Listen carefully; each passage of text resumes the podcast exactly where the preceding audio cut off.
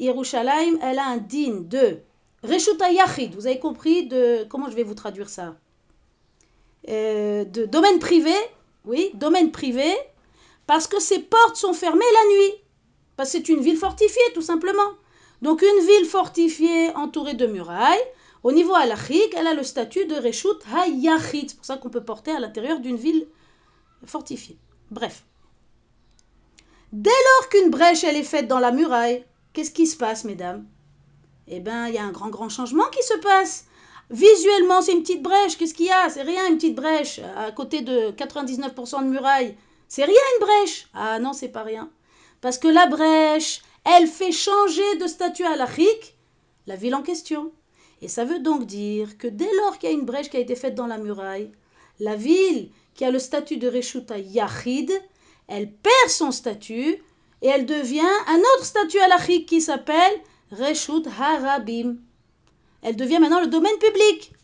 Ah, qu'est-ce que ça veut dire pour nous ça? Quel rapport avec la vie, le potentiel de vie, la diminution de vie? Ma kesher, quel rapport entre ça et ça?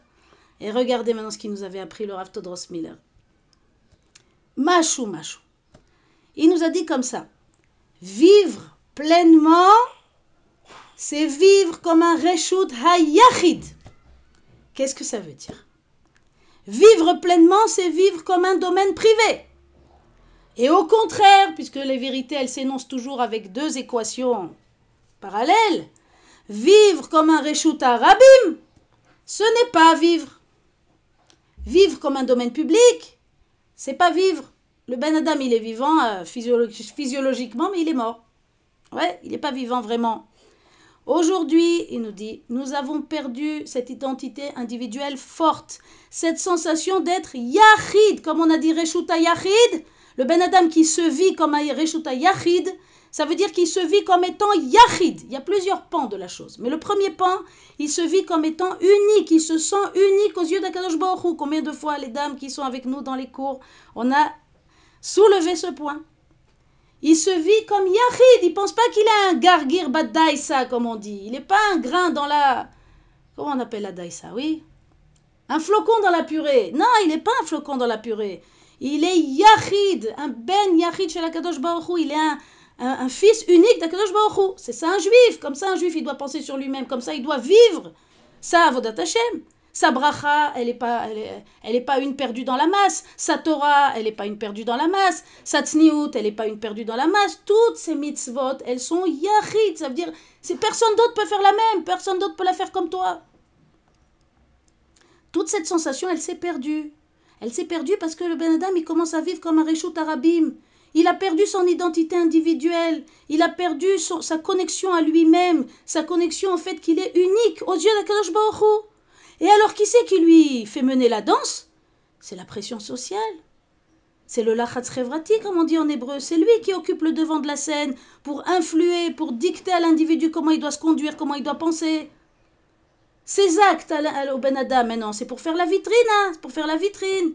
C'est pour euh, par rapport au qu'en dira-t-on? Il n'ose pas se démarquer de la pression sociale, il n'ose pas se démarquer de choses que la collectivité elle fait, même si c'est des aberrations. Non, il n'ose pas, parce que qui je suis, moi, pour me marginaliser? Il a perdu son Yereshuta Yachid. Et alors, quel rapport avec vie et pas vie et diminution de vie, comme on a dit au début On a dit quelqu'un qui se vit pleinement, c'est vivre comme un Reshuta Yachid. Au contraire, comme un Reshut Arabim, ce n'est pas vivre. Donc il n'est pas pleinement vivant, ce Ben Adam. Le Kotske Rebbe, il dit comme ça Si je suis moi parce que tu es toi, alors je ne suis pas moi-même et tu n'es pas toi-même. Mais si je suis moi parce que je suis moi et toi tu es toi parce que tu es toi, alors je suis moi-même et tu es toi-même. Ça veut dire si mon identité, elle dépend des autres, si j'attends l'aval de la sphère sociale pour savoir qui je suis, ce que je veux et mes convictions pour les façonner en fonction des autres, mais où est-ce que je suis, moi? Quand est-ce que j'ai commencé à exister? Où suis-je? Oui? Aujourd'hui, vous savez très bien, je ne vais pas soulever ça, mais je vais le faire quand même. Vous savez très très bien Vous ou quoi? que je ne vais pas vous achever en une matinée, ne vous inquiétez pas, mais ça fait longtemps que je vous ai pas vu, alors vous l'avez mérité. Allez. Alors aujourd'hui, vous savez très bien que nombre d'individus, c'est pas vous, je sais bien, mais nombre d'individus, ils vivent en fonction de la baguette du chef d'orchestre qui s'appelle la société. Ils vivent, ils, ils, façonnent leurs convictions et leur direction de vie en fonction de ce qu'on va penser à l'extérieur.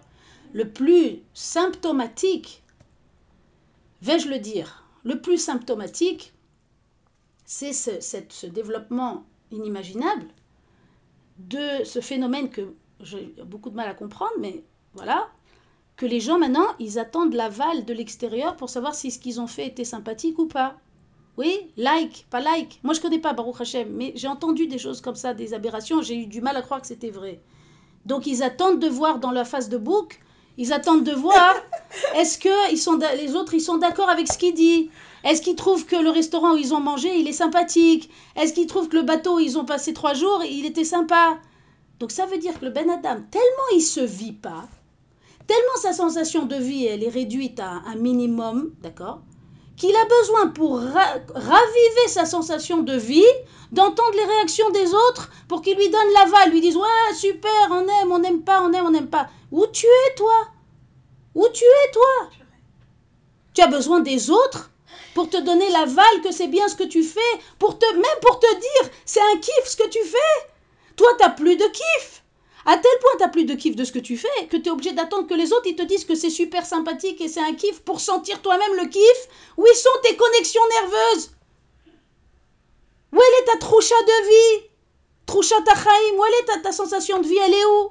Elle est où? Elle est partie. Pourquoi elle est partie? Parce qu'encore une fois, regardez, on parle de déperdition de vie. Ouf kea ha'ir la ville, elle a subi une brèche, donc d'un reshoot à Yachid, c'est devenu un reshoot arabim.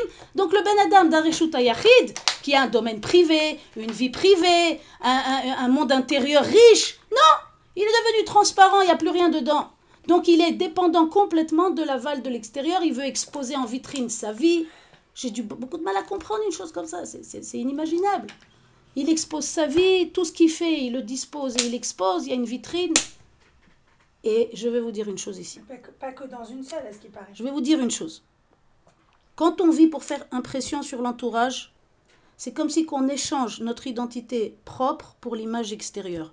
Et donc la conséquence immédiate et automatique et incontournable, c'est qu'on perd l'ampleur de la sensation de vie. On sent moins la sensation de vie. Donc le Ben Adam, il est comme un, il est vivant là, mais physiquement, mais intérieurement, ses sensations, elles sont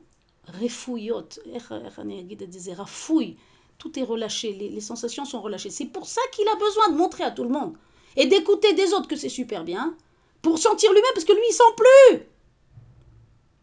comprenez ce qu'il y a ici Voilà. Donc ici, les deux... Qu'est-ce que je voulais Vous voulez dire quelque chose ici? J'ai oublié, c'est pas grave.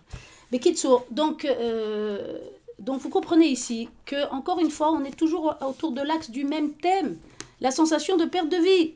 Oui, cette sensation de perte de vie. Et regardez comment ce, cette tragédie qui est très ancienne, Oufkeaïr, la, la ville, elle a, subi une brèche dans sa muraille. Qu'est-ce que ça fait? Alors quoi? Elle est passée d'un Reshut Yachid au Reshut Arabim.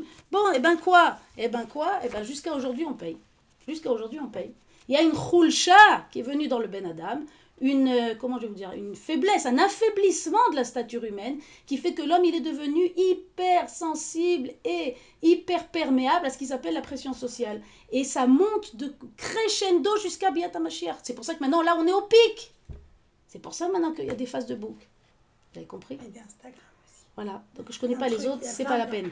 Archa, je voudrais vous dire une chose euh, assez amusante euh, qui avait cité le Rav Todros Miller. Il a dit il y a un remez même dans la halacha qui est vraiment incroyable. Un remez dans la halacha. Il dit comme ça que, halachiquement parlant, c'est quoi Reshut Yachid et Reshut Arabim? Il dit que, où est-ce que je vais le trouver? Il n'est pas là. Ah, il doit être là. Il doit être là.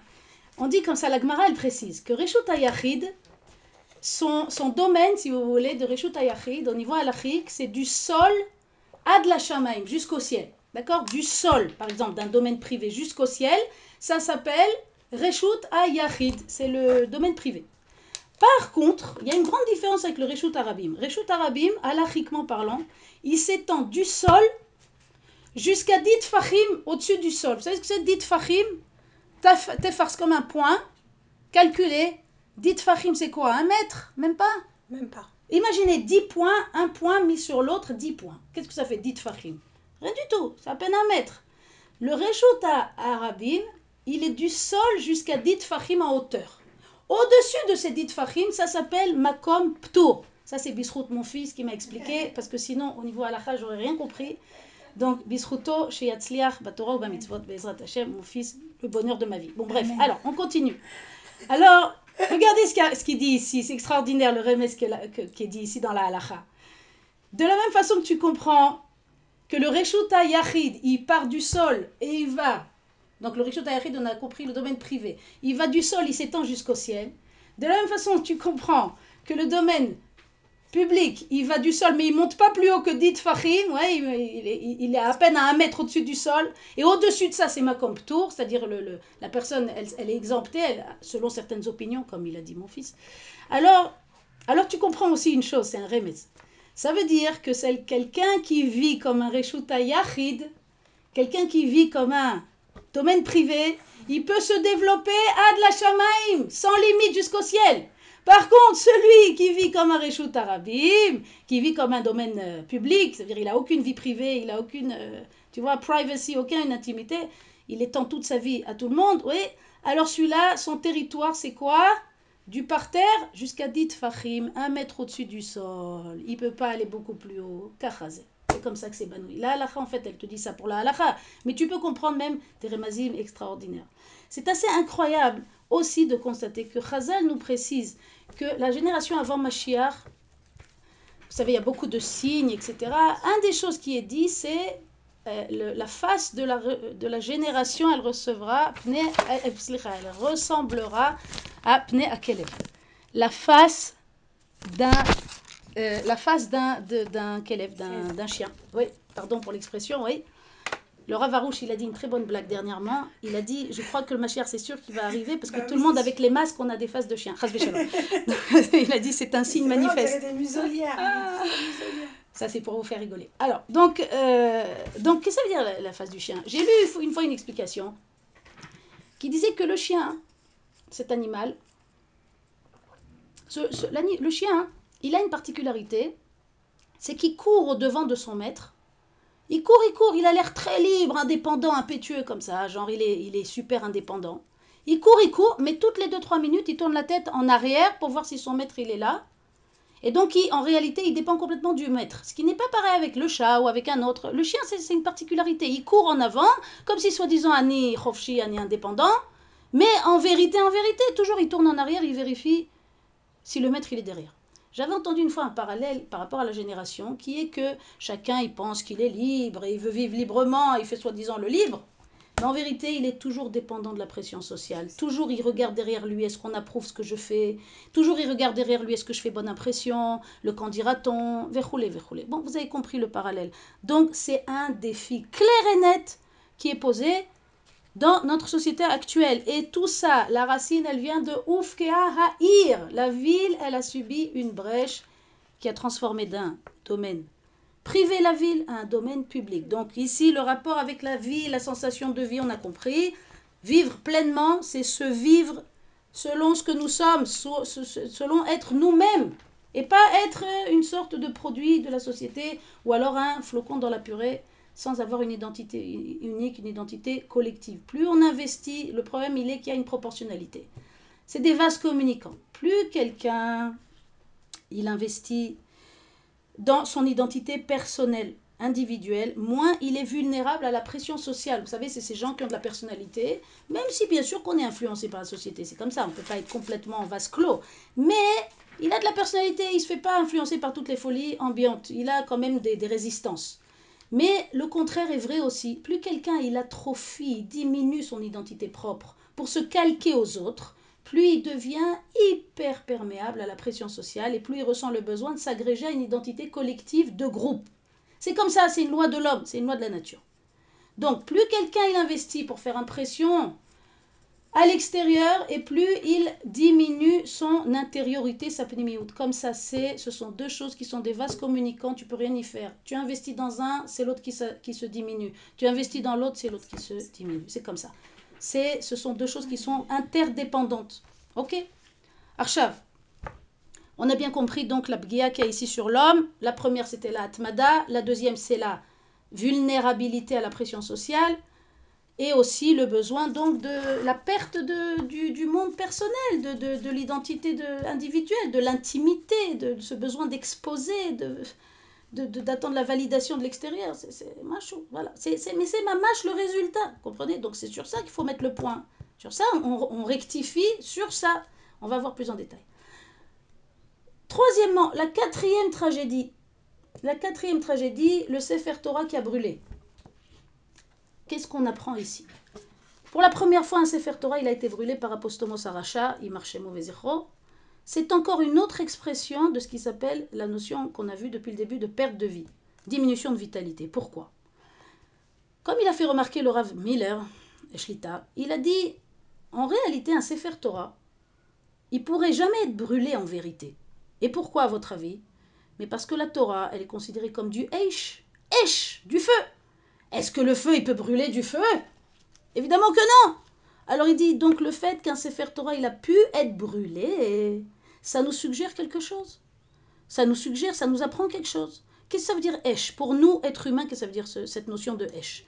Ça nous renvoie à ce qui s'appelle l'ardeur, la passion, l'engouement. Oui, la Torah elle-même, elle a été donnée dans le Hesh, dans les flammes. Comme pour suggérer qu'ils soient indissociables les deux. C'est indissociable. La Torah Hesh, il ne peut pas y avoir Torah sans Hesh. Parce que de la même façon, on comprend qu'ils ne peuvent pas être dissociés. De la même façon qu'on peut comprendre qu'on peut pas, on ne peut pas s'immerger totalement dans la Torah. On ne peut pas faire un avec la Torah si on n'est pas passionné par elle. Ça marche pas. Ça marche pas, quelqu'un qui fait tièdement comme ça. Il peut pas être euh, euh, bedvekout avec la Torah, c'est pas possible. Donc ça veut dire que si un Sefer Torah, il a pu être brûlé physiquement, ça voulait dire que le cœur du clan Israël à ce moment-là, il n'y avait plus la passion, il n'y avait plus le Hesh dans le cœur du, clan Israël. Et donc ça l'a rendu vulnérable aux flammes. S'il n'y a plus le Hesh dans le cœur de Israël pour la Torah, la Torah, elle n'est plus du Hesh. Et si elle n'est plus du Hesh, elle est maintenant devenue vulnérable aux flammes. Avez compris? Donc quand l'homme, il accomplit la voda, la Torah avec ardeur, avec simcha, qu'est-ce que ça veut dire? Ça veut dire qu'il la vit pleinement. Encore, encore une fois, vous avez vu le rapport avec la notion de vie et diminution de vie. Mais dans le cas contraire, s'il n'y a pas ce hesh, alors son service, il est qu'à moitié vivant. Sa Torah, elle n'est pas vraiment vivante. D'accord? Donc sans le feu, sans ce hesh, sans cette simcha, il y a forcément une déperdition de vie. Donc pour reprendre le raisonnement au début, si un Sefer Torah, il a pu être brûlé pour la première fois, et alors que la Torah c'est du Hesh, et du Hesh ne peut pas être brûlé par du feu, c'est pas possible. Si ça a pu être brûlé, ça veut dire que la Torah a cessé d'avoir ce Hesh, parce que le clan d'Israël a, cessé, a, éteint ce Hesh pour la Torah, et donc sans ce feu, sans cette simcha, il y a forcément une déperdition de vie pour l'homme. Ça veut dire que l'homme, il a perdu de sa vitalité dans son lien avec la Torah. C'est en fait la, diminution de quoi? Où est la bgia maintenant pour l'homme? Dans la simcha. Puisque ce Hesh, c'est la simcha. Vous êtes bien d'accord Quand il y a de la simcha, il y a du Hesh, il y a de l'enthousiasme, tout est facile, tout est léger. C'est comme ça. Donc ça veut dire qu'encore le troisième terrain de travail, la bgia, le, coup qui a été porté sur la stature humaine, c'est la faculté de simcha. De simcha dans la rouchaniut, dans, dans, le, spirituel. D'accord? Et c'est pour ça que maintenant, aujourd'hui, il y a tellement de choses, tellement de cours sur la simcha. Pourquoi? Parce que c'est un OC très important. C'est un OC très important. C'est un OC qui a subi un coup. Donc c'est quelque chose qui a été affaibli chez l'homme. Donc c'est sur ça qu'on doit travailler. Oui Dernier point et pas le moindre. La cinquième tragédie. Et Baechal. Aïe aïe aïe. Il y a un Pessel, une idole qui a été placée dans le Echal. Imaginez-vous le Echal, l'endroit saint, le plus saint. Alors qu'est-ce que ça veut dire? Encore une fois, ça veut dire diminution de vie. Qu'est-ce que ça veut dire? Regardez, on va voir ça en détail. D'abord, il faut savoir, qu'est-ce que ça représente le Echal? Pour comprendre qu'est-ce qu'on voulait nous dire ici, Chazal, pourquoi ils ont classé ça comme une tragédie mamache, en quoi ça touche l'homme, en quoi ça modifie la structure de la stature humaine? En quoi? C'est quoi le Echal? On sait, c'est écrit Be'echalo kulo omer kavod. Dans son Echal, tout dit kavod. Kavod, oui. Très dur à traduire ce mot kavod. Si je vous dis respect, c'est même pas ça. C'est, je sais pas. J'espère que vous avez tout compris. Le Echal, c'est l'endroit par excellence du kavod. Qu'est-ce que c'est le kavod? Alors, tout le monde, tous les individus aspirent au kavod. Ils ont un besoin profond de kavod. c'est normal. D'accord? Bon, il y en a après ça qui se font rend, rendus esclaves par la recherche du kavod. Ça, c'est la déclinaison négative. Mais dans sa déclinaison positive, il est tout à fait normal que tout le monde aspire au kavod et a besoin de kavod. C'est pour ça qu'on dit si on a cassé le kavod de quelqu'un en public, c'est comme si on lui a pris de sa vie. Vous avez compris? Kavod et vie, encore une fois, ils sont reliés. Non échamot, elles viennent d'où? Elles viennent du Kissé Hakavod. Oui, c'est pas pour rien qu'elles viennent du Kissé Hakavod. Elles sont forgées en dessous le Kissé Hakavod. Pourquoi? Parce que justement, leur essence intérieure, c'est le Kavod. Donc, leur non-échamot, elles languissent quoi? Leur source originelle. C'est comme ça que c'est fait. L'homme, il veut toujours retrouver le Kavod parce qu'il recherche en vérité sa source, sa source originelle. Comme on dit en hébreu, ou nirsaf el yesodo. Il, il, il languit sa racine, de là où il vient. À kol shoef el mekoro tout aspire à retrouver sa source. C'est comme ça. L'être humain, il est fait comme ça. Il est habité par une neshama. Et cette neshama, elle a un moteur qui veut la ramener à sa source. Et c'est quoi sa source? Qui sait à kavod. Rien de plus, rien de moins. Donc l'endroit du kavod par excellence. Le kavod, c'est la vie. Dans notre analyse, c'est quoi quand on parle pour un homme du kavod? Euh, Pour un être humain, oui. Le kavod, ça signifie toutes les choses auxquelles tu attribues de la valeur. Ce, que, ce qui s'appelle quel est le kavod qu'il y a en toi, c'est tout ce que tu portes en haut de tes valeurs. C'est ton système de valeurs en fait. C'est ton essence. Souvent dans nos textes, on a vu des termes qui ont été interchangés, comme kavod, nefesh et ratson. Rashi dit que nefesh et ratson, c'est la même chose. Euh, kavod, slicha, nefesh et ratson, ce sont presque des termes interchangeables. Qu'est-ce qu'on comprend de ça? On comprend de ça que le ratson de l'homme, la volonté de l'homme, c'est son essence en fait. C'est sa atzmiout, c'est son, essence intérieure. Le ratson, la chon ratz, qui court, c'est le moteur de sa vie. Le moteur de sa vie, c'est son ratson, c'est sa volonté, c'est son ambition en fait. Donc l'ambition de l'homme, c'est sa vie. Tout ce qui pousse l'homme, le moteur de l'homme, c'est quoi? C'est, la sensation de vie qui est à l'intérieur de lui. Encore une fois, vous avez vu qu'on a un rapport très étroit entre la notion de kavod et la notion de vie. Plus le ratson est grand, plus la vitalité intérieure elle est grande et plus il y a de la vie. Vous avez compris. Donc, c'est quoi le lien entre ratson et kavod? C'est que l'homme, il a, il veut, il a le ratson, il veut se rallier à quelque chose de plus élevé. Il veut défendre des valeurs pour s'élever lui-même. Oui, c'est ça qui lui donne son kavod. Il recherche en fait quoi? Un idéal auquel il doit s'attacher. Tout ça, c'est magnifique, c'est extraordinaire, c'est le moteur de l'homme qui continue comme ça, il n'y a pas de problème ici. Le problème, il est où? Le problème, il est quand l'homme, il commence à mettre un, un, un pesel baechal chez l'eau. Quand l'homme, il commence à mettre, à, on va dire, quand il commence à échanger, troquer des, des idéaux élevés contre des idéaux accessoires. Quand il commence à inverser l'ordre des priorités des valeurs. Quand il commence à se recomposer une échelle de valeurs personnelles en fonction de son confort, ou alors en fonction de ce que la société ambiante, elle, dit qui est important et pas important, et pas en conformité avec la Torah.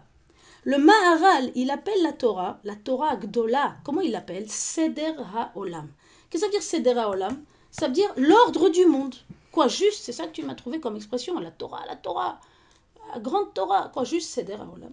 Oui, parce qu'en fait, c'est ça l'essence de la Torah, la hiérarchie des valeurs.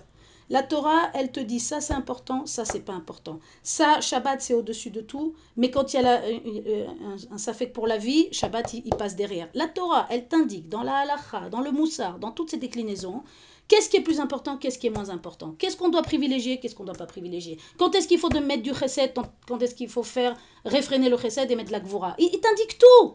C'est un mode d'emploi général qui s'appelle Seder Haolam. Il te donne l'ordonnancement, la hiérarchie des valeurs, l'ordre de priorité adéquate. Et si tu te colles à ça, ben en vérité, tu auras une vie bien plus, bien plus réussie, bien plus heureuse. Le problème, il commence quand l'homme, il commence à inverser.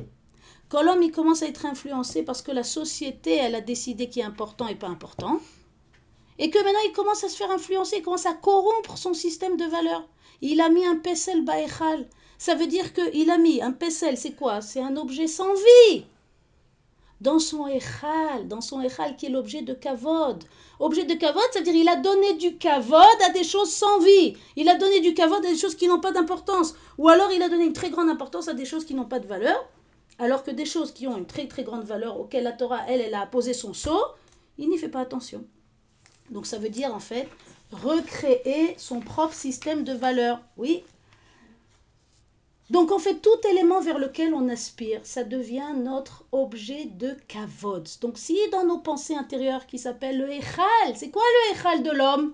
Mais c'est son sechel. C'est son, son monde de pensée intérieure. Si dans ce monde de pensée intérieure, on introduit, shalom, pas nous, un pesel, c'est-à-dire que des choses qui n'ont pas de valeur, on leur donne une grande valeur, ils deviennent notre objet de kavod. On devient des gens qui poursuivent des choses qui n'ont pas d'importance réelle, mais partout, tout notre esprit, il est là-bas, toute notre tête, elle est là-bas, toutes nos pensées, elles sont là-bas. Alors, l'erreur, elle est là. C'est le tselem dans le echal. C'est comme avoir mis un tselem, une, un objet sans vie, dans le echal.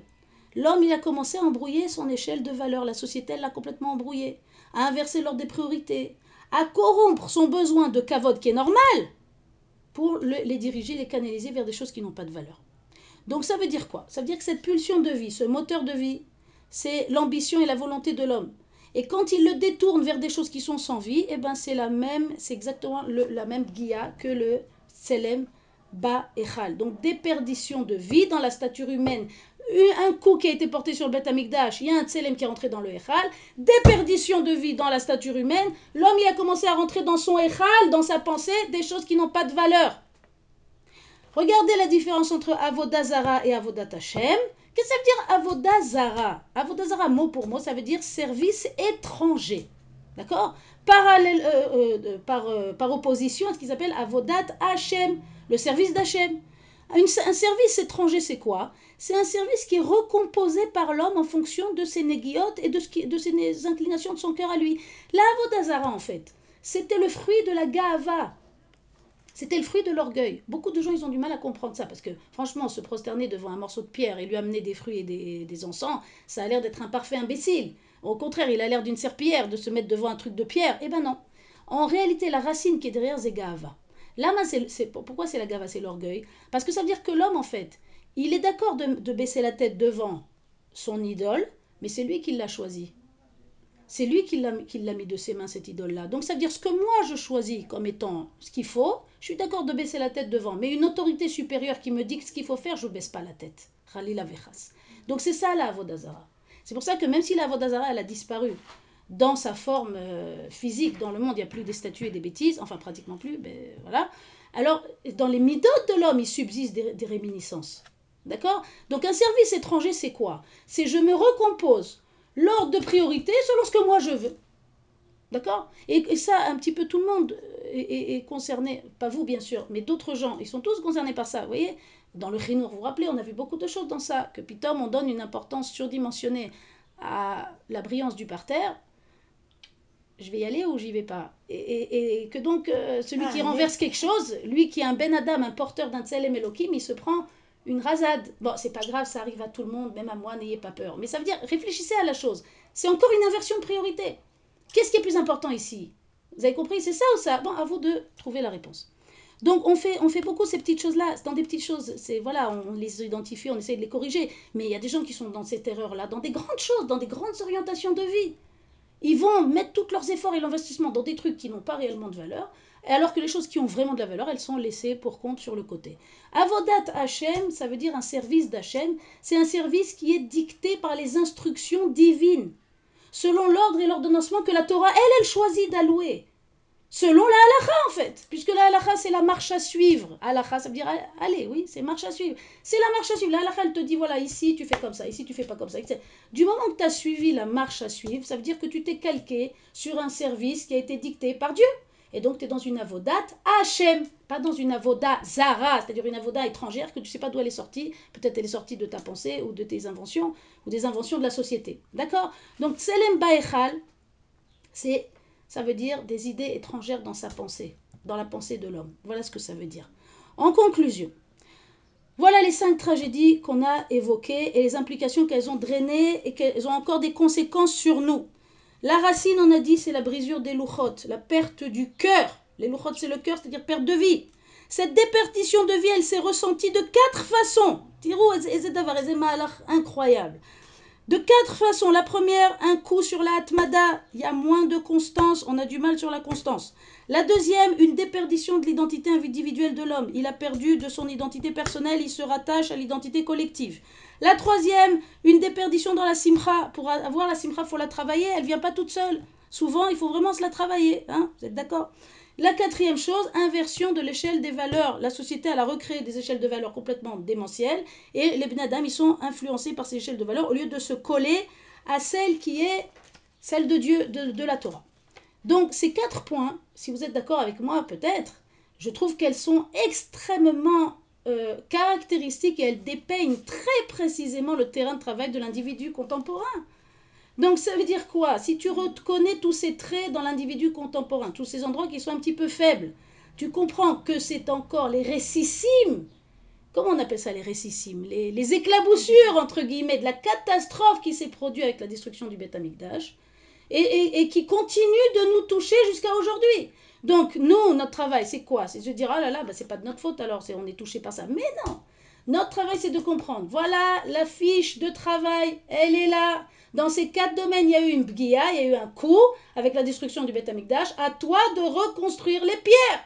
À toi d'apporter ta pierre au prochain Beth Amikdash. Chaque fois que tu travailles dans ces quatre domaines, je rappelle, reconquérir la constance, renouer avec son identité propre, avec soi-même, raviver la simcha dans sa avodat Hashem, redéfinir son échelle de valeur. Tout ça, ça veut dire quoi? Tu rajoutes une pierre dans le nouveau Beth Amikdash. Chaque fois que tu fais une petite péoula, un petit exercice dans ces quatre domaines, c'est exactement comme si que tu prends des actions sur le prochain Beth Amikdash. Oui, je vous conseille d'ailleurs, parce que ça, ça, va être très très profitable, Ezrat. Oui, maintenant, pourquoi on fait tout ce développement? Pour réaliser d'une part le travail qu'on a à faire et pour réaliser d'une part dans quoi il faut mettre son investissement, mais aussi pour raviver en nous le languissement. Pourquoi? Parce que dès lors qu'on réalise ce qu'on a perdu avec la destruction du Beth Amikdash, on comprend de façon très très claire, on ressent de façon de redoublée le languissement et la volonté de les retrouver.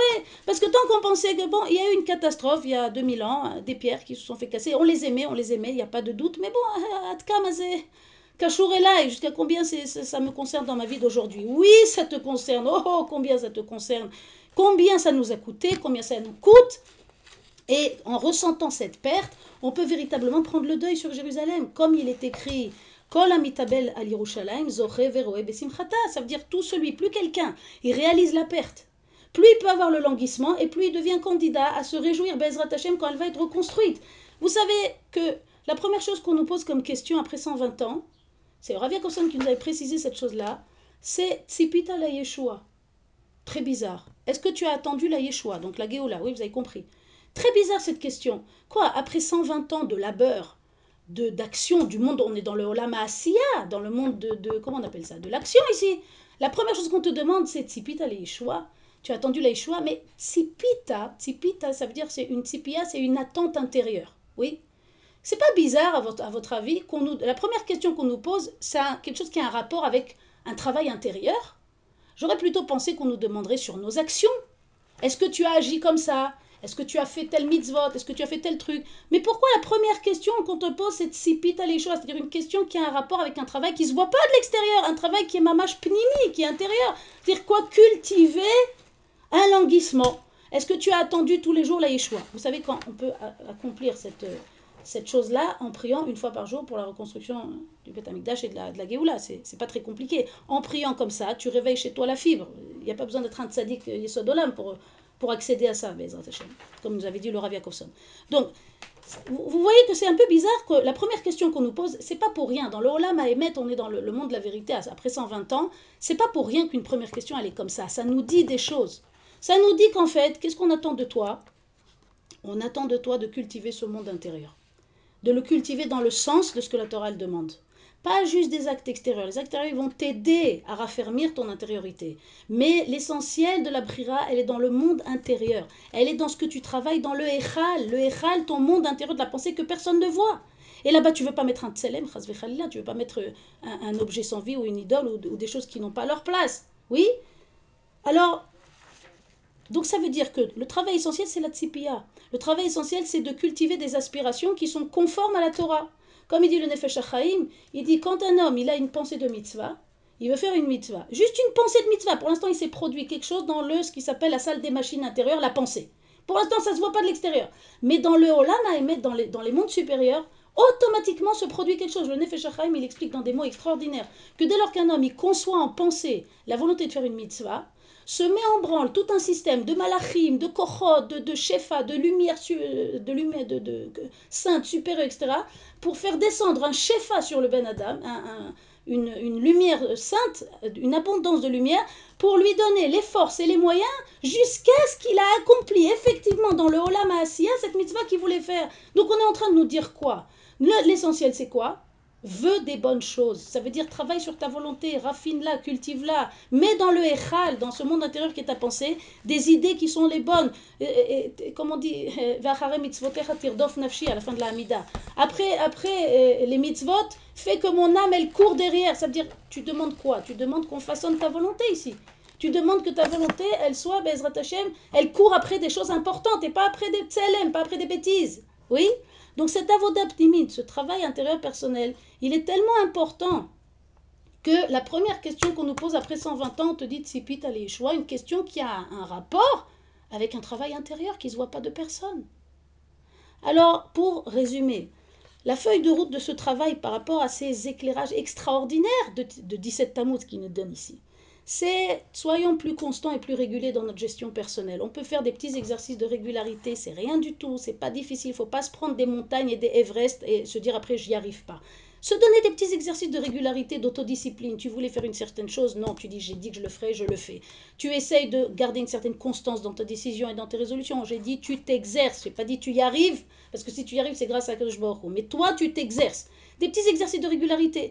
Tu te reconnectes à toi-même, tu recommences à écouter un peu ta petite voix intérieure et tu arrêtes de suivre toutes les folies collectives. Oui, tu, tu, restes toi-même, tu te sois toi-même un petit peu. Et ça suffit d'être influencé par le monde entier. Oui, ça aussi c'est le deuxième travail. Le troisième travail, rajoute la simcha, de la passion dans la vodat Hashem. Quand on fait le matin, Sherbachar Banoumi, Kol Venatan Lanu et Torato. Oui, Entraîne-toi le matin dans Birkot Hachar quand tu dis il nous a choisi parmi tous les peuples, mais, mais, mais fais, un sourire, je sais pas, fais quelque chose qui te rappelle à quel point c'est une chance inouïe, un privilège qu'il n'y a, pas de, a pas mots pour le dire. Qui t'a choisi toi pour faire partie de ce peuple? Oui, tu rajoutes ça, c'est la simcha, c'est le Eisha Torah, c'est ce feu qui manquait. Ça, c'est le troisième travail.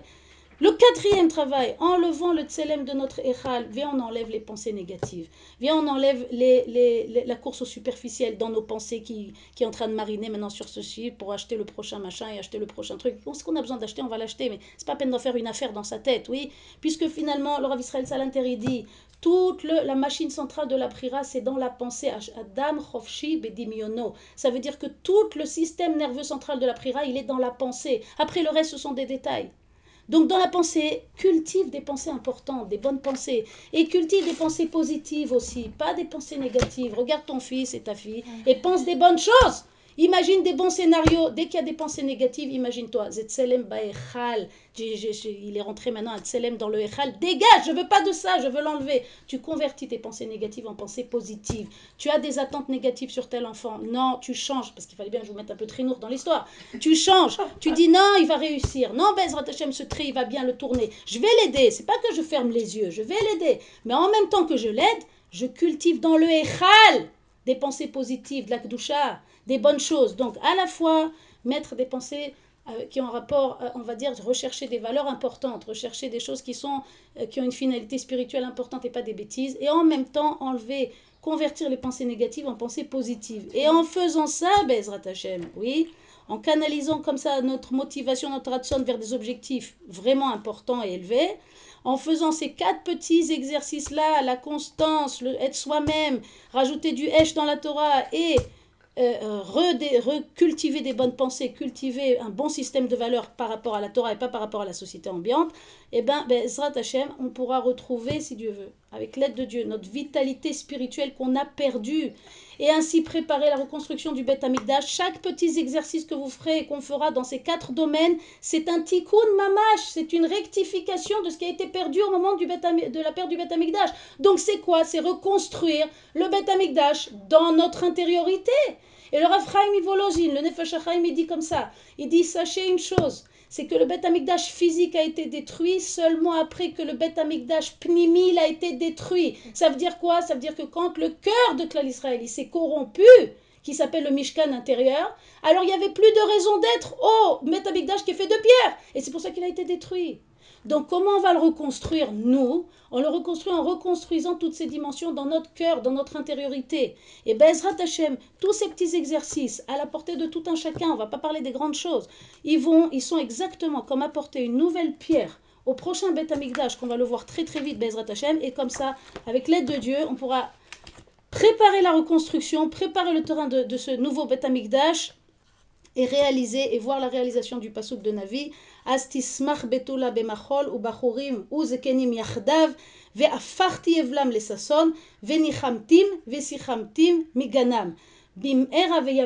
C'est-à-dire que tous se réjouiront. Je changerai euh, leur deuil en joie, je les consolerai, je.